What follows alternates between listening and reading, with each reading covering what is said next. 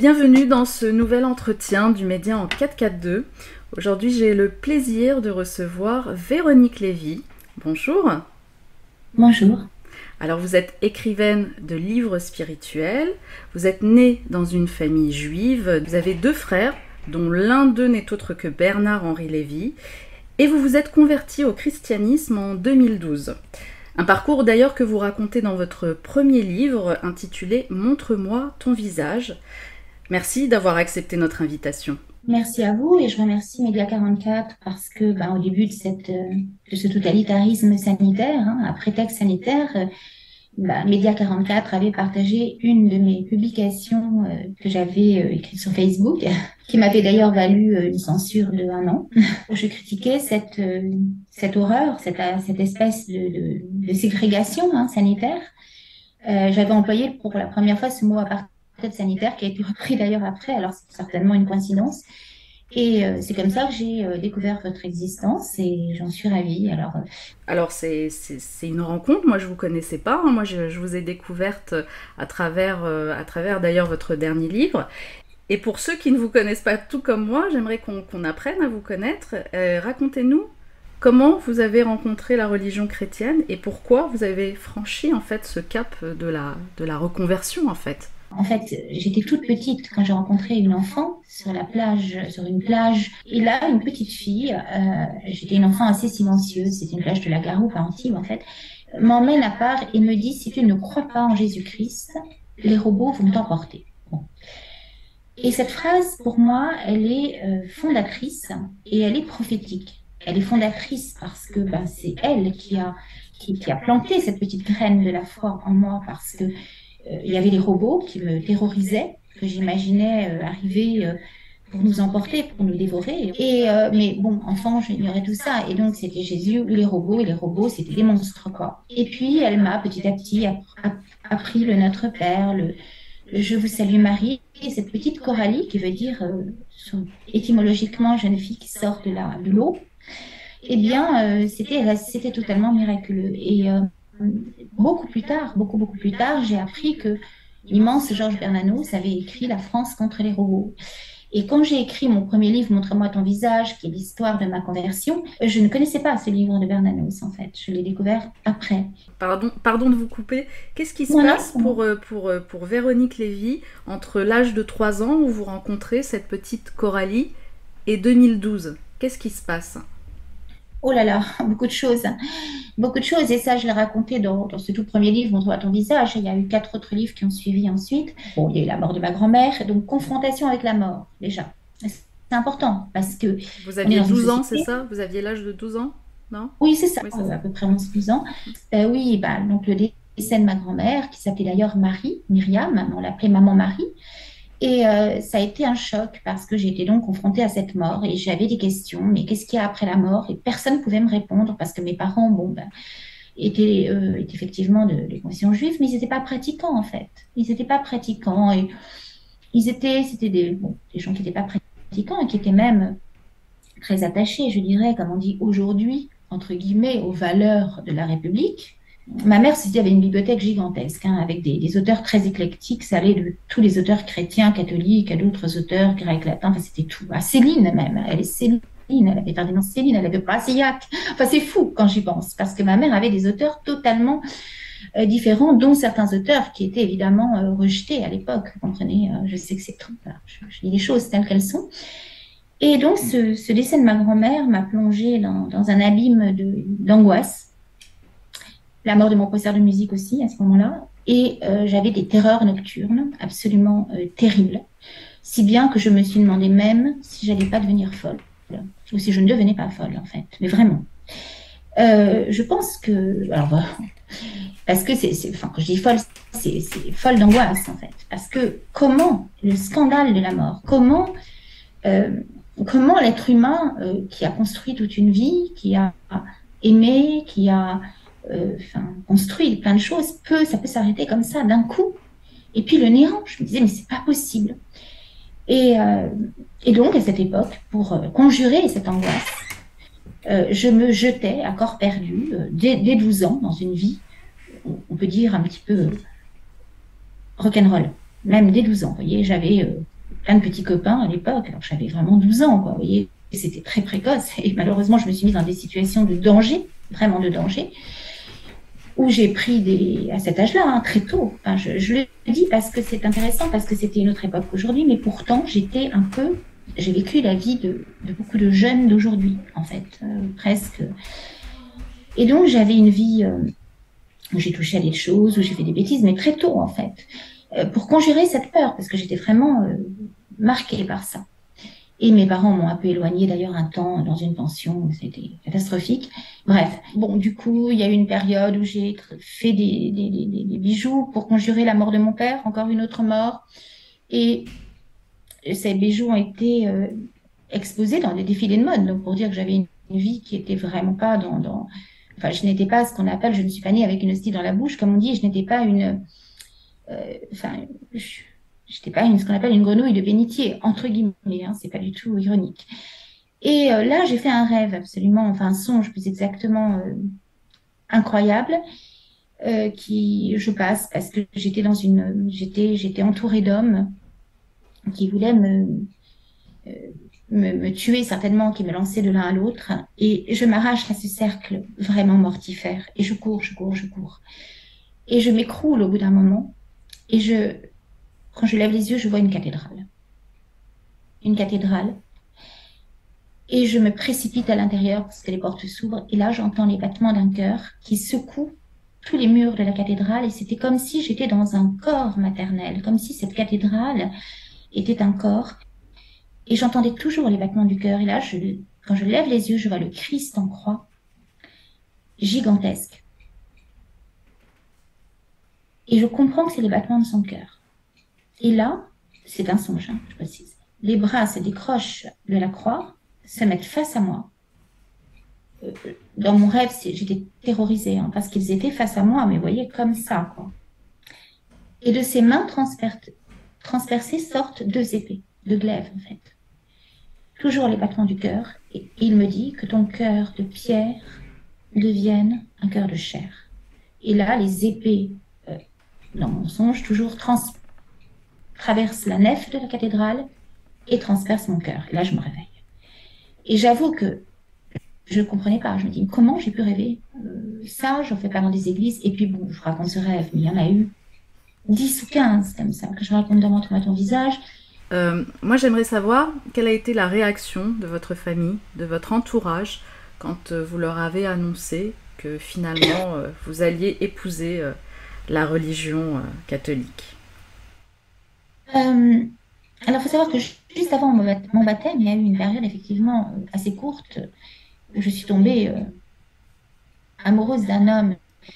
C'était vraiment un élément déclen- déclenchant aussi, c'est que j'ai compris pour la première fois ce que c'était vraiment l'amour, parce que j'avais euh, dans mon enfance vécu quelque chose d'assez dramatique, et qu'un enfant qui a été, euh, je dirais, qui a vécu cette intrusion dont on parle beaucoup en ce moment.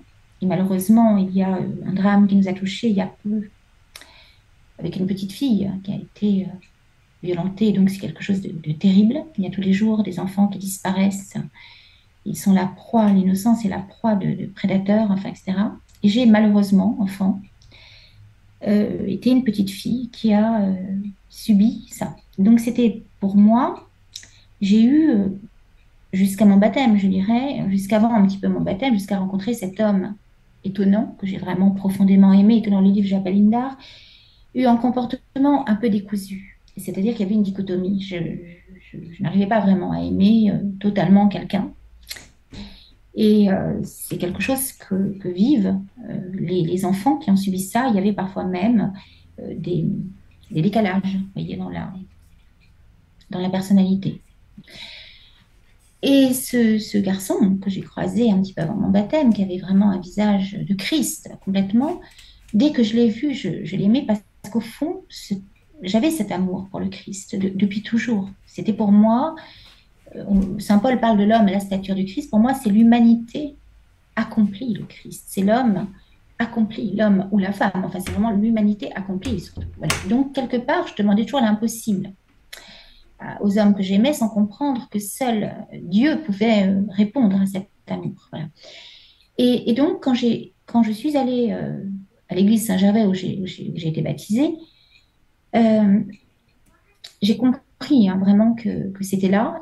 Et quand j'ai averti effectivement euh, mon frère aîné, parce que mes parents n'étaient plus de ce monde, ma mère était, était plus là, mon père non plus, bah, il était sidéré et d'autant plus qu'à ce moment-là, il faisait des recherches sur des Véroniques, c'est-à-dire cette femme qui sur le chemin de croix.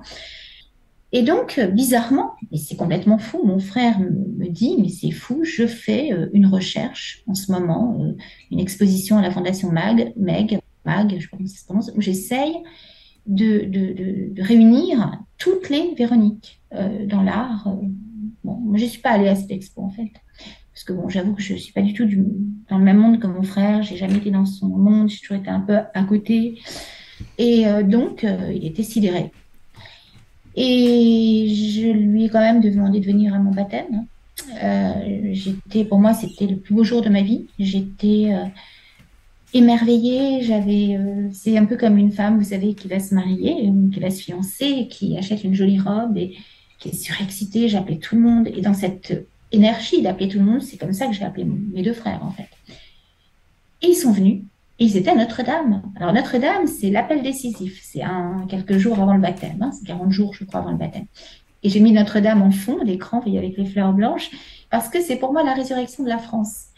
On vous sent, on vous sent tout de même euh, incarné. Qu'est-ce qui vous anime aujourd'hui et qu'est-ce que vous a apporté la Alors, j'ai fini, mon frère est donc venu et il est resté, pardon, parce que j'avais pas du fil, il est resté 5 heures. Véronique Lévy, comment avez-vous vécu cette, euh, cette reconversion? Est-ce que pour vous c'était un soulagement? Ou c'est quelque chose que vous attendiez finalement, euh, même inconsciemment? C'est comme un rêve qui se réalise? Comment vous l'avez vécu? Est-ce que vous pouvez nous raconter? Ben Oui, comme un, comme un accomplissement et comme une résurrection. Vraiment, comme une résurrection parce que c'est vrai que quand je suis arrivée à l'église Saint-Gervais, j'étais en mille morceaux parce que bon, euh, ce garçon dont j'étais très amoureuse m'avait quitté. Puis il y avait deux choses de l'enfance dont j'ai parlé tout à l'heure. Vous savez, quand vous avez été enfant, euh, je dirais euh, qu'il y a eu des intrusions, le corps devient notre tombeau presque. Hein. Il y a quelque chose de l'ordre de la, quelque chose qui se fige. Et donc j'ai vécu la conversion en fait comme une, comme un accomplissement d'abord et surtout comme une résurrection. Et j'ai vraiment euh, entendu la parole du Christ, sort de ton tombeau, quoi. Euh, quand il dit à Lazare, euh, Lazare, lève-toi et marche, quand il va voir la petite fille dont je parle dans Cœur de chair, la petite fille de Jaïr, qui est un, qui, qui, est morte, il lui prend la main et elle se lève. Il y avait quelque chose de cet ordre-là. J'ai senti que j'étais infiniment aimée et que euh, et, et, que cette espèce de côté insécure que j'avais complètement à vouloir chercher l'amour euh, dans des situations parfois euh, rocambolesques, enfin, euh, où j'étais toujours finalement déçue, où j'étais toujours de plus en plus meurtrie, comme beaucoup d'êtres humains à notre époque, d'hommes ou de femmes, eh bien, seul le, Christ me donnait ça. Il y avait une paix qui m'envahissait, une joie profonde, une simplicité aussi des choses.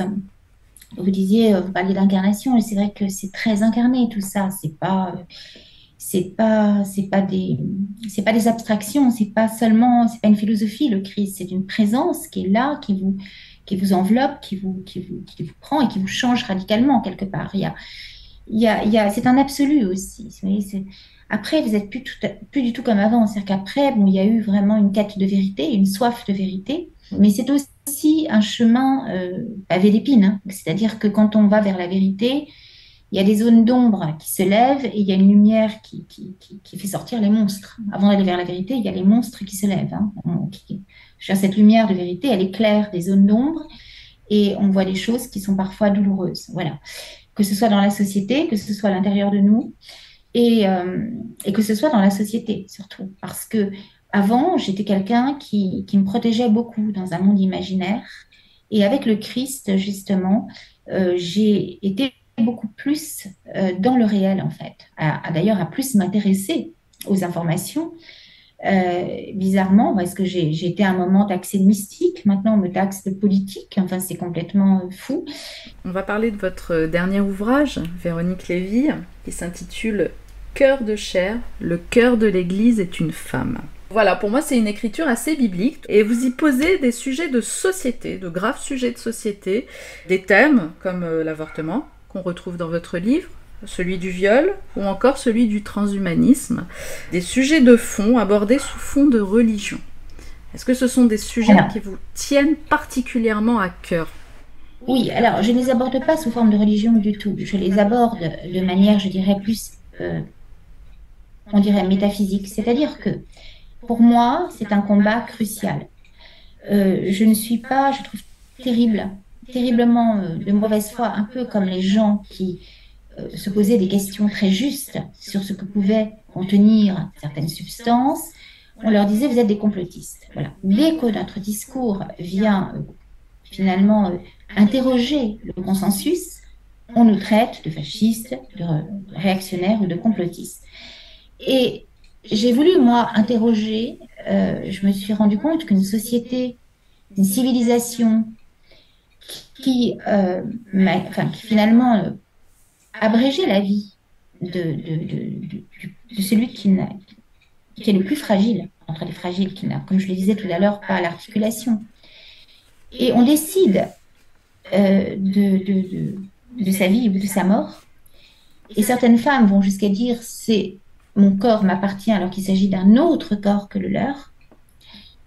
Il y a une contradiction entre une société et une civilisation qui se dit être contre la peine de mort et qui va institutionnaliser d'une certaine manière l'homicide sur les plus fragiles. Et je vais citer Pierre Paolo Pasolini parce que j'en ai un petit peu assez euh, que ce soit que dès qu'on parle de ce sujet, on soit taxé euh, d'extrême droite. Pasolini était homosexuel, Pasolini était à l'extrême gauche, et Pasolini pourtant était choqué par cette, cette inversion des choses qui, euh, sous prétexte de libération, de progrès, de contrôle absolu, finalement, veut justement euh, se dirige vers une société qui, qui, devient eugéniste. Parce que ce qui se passe, c'est qu'aujourd'hui, ceux qui sont souvent éliminés sont des enfants qui parfois ont des malformations ou autres, mais pas seulement. Comment peut-on décider de la vie d'un être à sa place parce qu'il est encore minuscule voyez, c'est ça. Et donc, Pasolini dit Je suis traumatisée par la légalisation de l'avortement parce que je la considère comme une légalisation de l'homicide. Dans mes rêves et dans mon comportement quotidien, et il rajoute que c'est pour lui, à son avis, pareil pour beaucoup de gens, je vis ma vie prénatale, mon heureuse immersion dans les eaux maternelles. Je sais que là, j'étais vivant. Une société, si vous voulez, qui... Euh, vous savez, pour, pour légaliser l'avortement, on a pris des cas particuliers euh, et malheureusement beaucoup trop fréquents, qui sont le viol et euh, évidemment que c'est horrible et jamais je ne jugerai une femme qui fait ça. Attention, quelque chose va très clair. C'est un système que je trouve dangereux, un système qui nous dit, qui, qui institutionnalise finalement l'homicide euh, en nous disant que c'est pour, euh, pour un bien. Alors qu'aujourd'hui en Italie, par exemple, une femme qui ne peut pas ou qui a du mal à garder son enfant, ils arrivent ils ont, ils ont mis en place quelque chose qui fait qu'on débloque 400 000 euros, je crois, en tout, en budget global, pour aider des femmes pour qu'elles puissent garder leur enfant dans des, dans des conditions décentes. Or, aujourd'hui, nos cotisations sociales servent finalement à financer la mort. Et, c'est ça qui est terrible. Et donc, je ne pense pas que ce soit être fasciste, d'extrême droite ou rétrograde que de vouloir protéger ce qu'il y a de plus fragile, de plus nu, de plus petit, ou alors j'ai rien compris. Pour moi, le fasciste, c'est celui qui, c'est la loi du plus fort, c'est la loi du nombre, c'est la loi surtout du plus fort.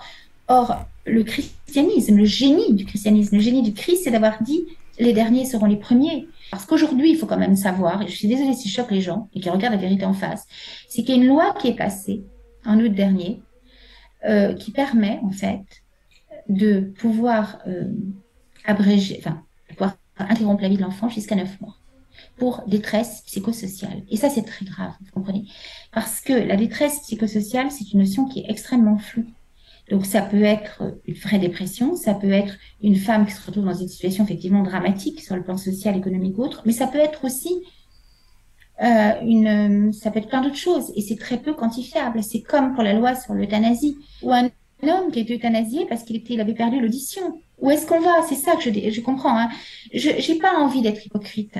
J'ai pas envie de vous dire oui, je suis pour. Évidemment qu'il y a des droit à la vie. Voilà. Voilà, je ne suis pas contre l'avortement, je suis pour le droit à la vie. Et je suis pour la défense de la voix des plus petits, parce que si personne ne les défend, mais qui va les défendre? Un être humain. Dans un système de consommation? Est-ce que c'est ce que voilà, c'est ça, c'est ça. L'être humain devient, devient, devient objetisé. Euh, on rentre dans un système de consommation, comme par exemple pour l'euthanasie, où euh, en, au Canada, ils ont avoué que ça les arrangeait bien parce que ça faisait des économies euh, conséquentes. Vous vous rendez compte? Ou en Belgique, 50% de la population, ou 40%, je ne sais plus, est pour euh, arrêter les soins d'une personne au-delà de 85 ans. Alors 85 ans, vous allez me dire, c'est âgé, mais pourquoi une personne de 85 ans n'aurait pas le droit de n'aurait pas le droit de vivre? Il y a des gens qui ont 90 ans qui sont en pleine forme, et je crois que quelqu'un comme Rodin, euh, que de grands génies, ont, composé ou fait des œuvres très très tard. Donc, qui sommes-nous pour décider de la vie euh, d'une personne âgé ou d'un enfant. C'est simplement ça que je dis. Maintenant qu'une femme a été violée, qu'elle dise, moi, je peux pas garder ce gosse parce que je, vais le tuer, quoi. Enfin, j'en sais rien, il y a des femmes. Bien sûr qu'il y a des cas, je ne suis pas là, vous comprenez Mais on ne peut pas partir d'un traumatisme pour ériger un système qui se dirige vers un système d'eugénisme. Voilà. Parce qu'il ne faut pas oublier quand même que le planning familial a été instauré par une femme qui était proche d'Adolf Hitler, qui s'appelait Madame Singer, et qu'au départ, cette femme voulait faire une régulation des naissances, particulièrement dans les pays pauvres d'Afrique. Et euh, voilà. Et donc, il y a toujours derrière, on dit toujours, vous savez, l'enfer est pavé de bonnes intentions. Toujours derrière ces belles paroles euh, d'humanisme, euh, de libération de la femme, il y a in fine un désir de coloniser leur ventre. Hein. N'oublions pas Pierre Berger qui disait, bah, le ventre des femmes, c'est un bras, pas plus qu'un bras d'ouvrier. Voilà. Ben non, le ventre des femmes n'est pas une terre à coloniser. D'accord? Le ventre des femmes, c'est euh, c'est le lieu, c'est le lieu de la vie, c'est un lieu saint et sacré. Voilà. Je la, de ce que vous appelez la religion, mais qui est en fait la théologie, la métaphysique, pour dire qu'aujourd'hui, c'est pas un combat politique. C'est pas seulement non plus un combat civilisationnel, c'est un combat spirituel entre ce que vous appelez le bien et le mal, c'est-à-dire entre l'ombre et la lumière. Et vous savez, il y a des gens qui nous parlent du, grand remplacement en parlant de race, mais c'est pas ça. Le grand remplacement, c'est pas euh, simplement, euh, c'est une question de race, c'est une question que aujourd'hui, nous avons des gens qui sous euh, un aspect extrêmement lumineux, qui vont nous parler de l'intelligence artificielle en nous disant mais c'est formidable, c'est fait pour euh, faire remarcher euh, les paralysés et tout. Et effectivement, c'est très bien si ça peut permettre à des paralysés de retrouver la motricité, etc. Mais le danger, c'est de faire fusionner le cerveau humain, notre intelligence, avec l'intelligence artificielle. Et comme dit ce monsieur qui s'appelle Yuval Noah Harari, qui est quand même le bras droit de Klaus Schwab, finalement, de faire de l'homme ce qu'il appelle un animal piratable, de nous, de nous hacker à distance. Eh bien, moi, je m'en tiens. Je suis pas une espèce de théologienne, là, euh, qui est dans sa bibliothèque en train de l'examiner. Non. Je dis qu'aujourd'hui, la parole du Christ, je parle pas de religion seulement, c'est une parole qui relie, qui nous relie à l'essentiel et qui nous empêche de mourir et qui nous permet de rester humains. Parce que le grand remplacement, c'est de remplacer l'homme par euh, ce qui sera un esclave numérique en fait, quelque chose de complètement euh, et, je pense qu'ils veulent arriver à notre consentement, c'est-à-dire qu'ils ne le feront pas forcément, si vous voulez, en nous, en nous violant, c'est-à-dire en nous, en nous imposant la terreur, ils nous imposeront la terreur. Et les gens le demanderont d'eux-mêmes. C'est ça le danger. Vous voyez, comme euh, les, les, mesures qui ont été prises de confinement ou autres, il y a des gens qui le voulaient. Il y a des gens qui dénonçaient leur voisins, etc. Et on le voit avec, bientôt avec le pas psychologique, des gens qui vont dénoncer leurs voisins parce qu'ils ont euh, chauffé au-delà de 19 degrés. Et il y a un moment où des gens diront eux-mêmes, mais euh, pour ne pas mourir, nous voulons, nous acceptons d'avoir, euh, de fusionner avec l'intelligence artificielle et qui, de ce fait, cesseront d'être humains, parce que d'être humains, parce qu'on ne sera plus humain à ce moment-là, ce sera encore autre chose. Ce sera autre chose. Et c'est ça qui m'inquiète, c'est le remplacement de l'homme par l'inhumain. Et euh, c'est vrai que je crois qu'une société qui, abandonne euh, cette parole euh, qui nous a dit les derniers seront les premiers, qui nous a dit laissez venir à moi les enfants et, qui donc a toujours protégé les plus petits, les plus fragiles, une société qui cesse de protéger les plus fragiles peut devenir une société, enfin devient une société totalitaire, une société c'est la loi euh, du marché, la loi du plus fort, et c'est pas simplement par la force. On est dans une forme de de, totalitarisme qui ne dit pas son nom, qui n'en a pas l'air.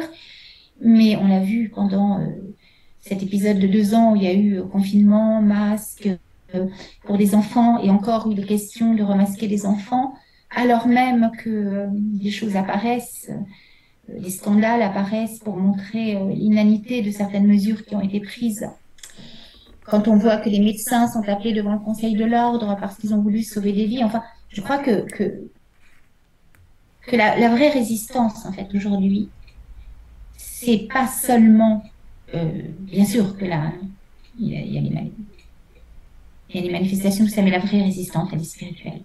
Parce que si on n'est pas, on ne retrouve pas ce lien avec, euh, avec ce, lieu en nous qui est inviolable, d'accord? Eh bien, on va se faire laminer. Et on le voit, le contexte est extrêmement violent. On est dans un hôpital psychiatrique à ciel ouvert aujourd'hui. Tout est inversé, on nous parle d'hommes enceintes, on est dans une escalade de, de, la guerre, avec des gens qui poussent à la guerre, à des armes quand même nucléaires, qui sont extrêmement dangereuses. Si, vous savez, c'est le début de l'évangile de Saint Jean. Il est venu, euh, la lumière est venue dans le monde, mais le monde ne l'a pas reçu. Et peut-on dire, Véronique Lévy, que vous êtes euh, en pleine rébellion finalement? Oui, je suis... Bah, je, suis un peu rebelle, certes, parce que j'ai dit oui à quelque chose qui est évidemment très exigeant. Et, j'en suis totalement loin, attention. Euh, moi, je suis, euh, vous savez, mes héros, ce sont des gens comme Saint François d'Assise, comme Sainte Jeanne d'Arc, comme l'abbé Pierre. Je sais que ça peut paraître hétéroclite, mais pas du tout. Ils ont tous un point commun, c'est que ce sont des gens libres, radicaux et qui ont toujours été du côté, en tout cas, euh, les, plus humbles.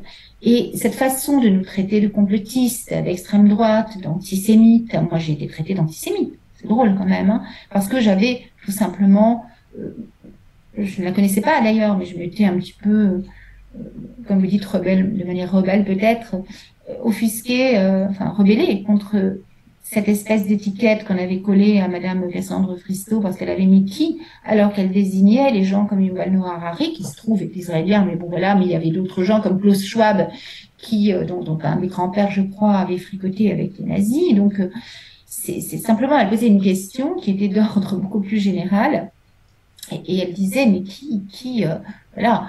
Et c'est ces personnes qui, dans l'ombre, veulent euh, instaurer, bah, c'est le, Forum de Davos et compagnie, qui veulent instaurer un système euh, mondial qui, sous prétexte de vouloir instaurer la paix, sème la guerre et, et, et veut contrôler les individus jusqu'à l'intérieur de nos corps, puisque Yuval Noah Harari disait, bah, maintenant ce sera plus des caméras de surveillance seulement, d'ailleurs on voit que les caméras de surveillance, mais ce sera une intérieurement que vous serez surveillé. On, il y aura avec l'intelligence artificielle, vous serez surveillé au niveau de la température. Il y avait même un document très inquiétant qui avait circulé au Sénat sur euh, les possibilités de, de, de, police numérique ou par exemple intérieur comme ça, où il y aurait par exemple des personnes âgées qui pourraient plus sortir de chez elles euh, en cas de pandémie, et plus on était âgé, plus on devait payer une taxe, un peu comme le système des assurances. Où sommes-nous? C'est l'envers d'une société chrétienne.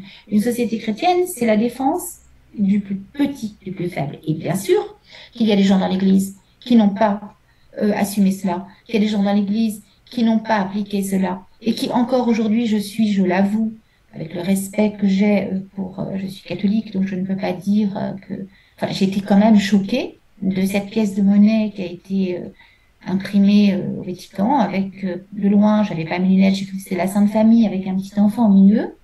Et puis quand j'ai mis mes lunettes, j'ai vu qu'il s'agissait d'un infirmier, d'une infirmière masquée avec une seringue à la main, et d'un enfant masqué qui allait se faire piquer, enfin injecter quoi. Je me suis dit mais c'est pas possible, c'est pas possible. Quel est le rôle de l'Église? C'est sur ces mots que nous allons terminer euh, cette interview. Vous avez eu euh, une libre parole, je pense, non? Euh, Merci, oui. Ah oui, c'est rare aujourd'hui. Je vous en remercie beaucoup. Et voilà, merci donc à vous tous qui allez nous, nous écouter. Je vous aime tous très fort et vraiment, je trouve que la population française et mondiale en général a une patience angélique. Et je me demande des fois, on parle beaucoup de soumission. Moi, je ne pense pas que ce soit la soumission. Je pense que le peuple ne veut pas la guerre, fondamentalement. Le peuple veut la paix. Et c'est ce, désir de paix qu'il fait, qu'il a supporté l'insupportable. À un moment, il va se réveiller. Mais, ça, c'est, beau. Je qu'il y a une sainteté dans le peuple. Et je pense que le peuple, oui, je le dis aujourd'hui, je l'ai écrit, la chair de la France. Et son avenir. Voilà. Eh bien, je vous remercie énormément, Véronique Lévy. Merci à vous. Merci. Bon, bah maintenant que t'es là, abonne-toi. L'idée, c'est que tu loupes rien. Donc clique sur abonner et aussi sur cette cloche à la con pour qu'elle t'avertisse. Bon, je te laisse, je vais dans mon grenier. Et je te dis à bientôt, mon ami.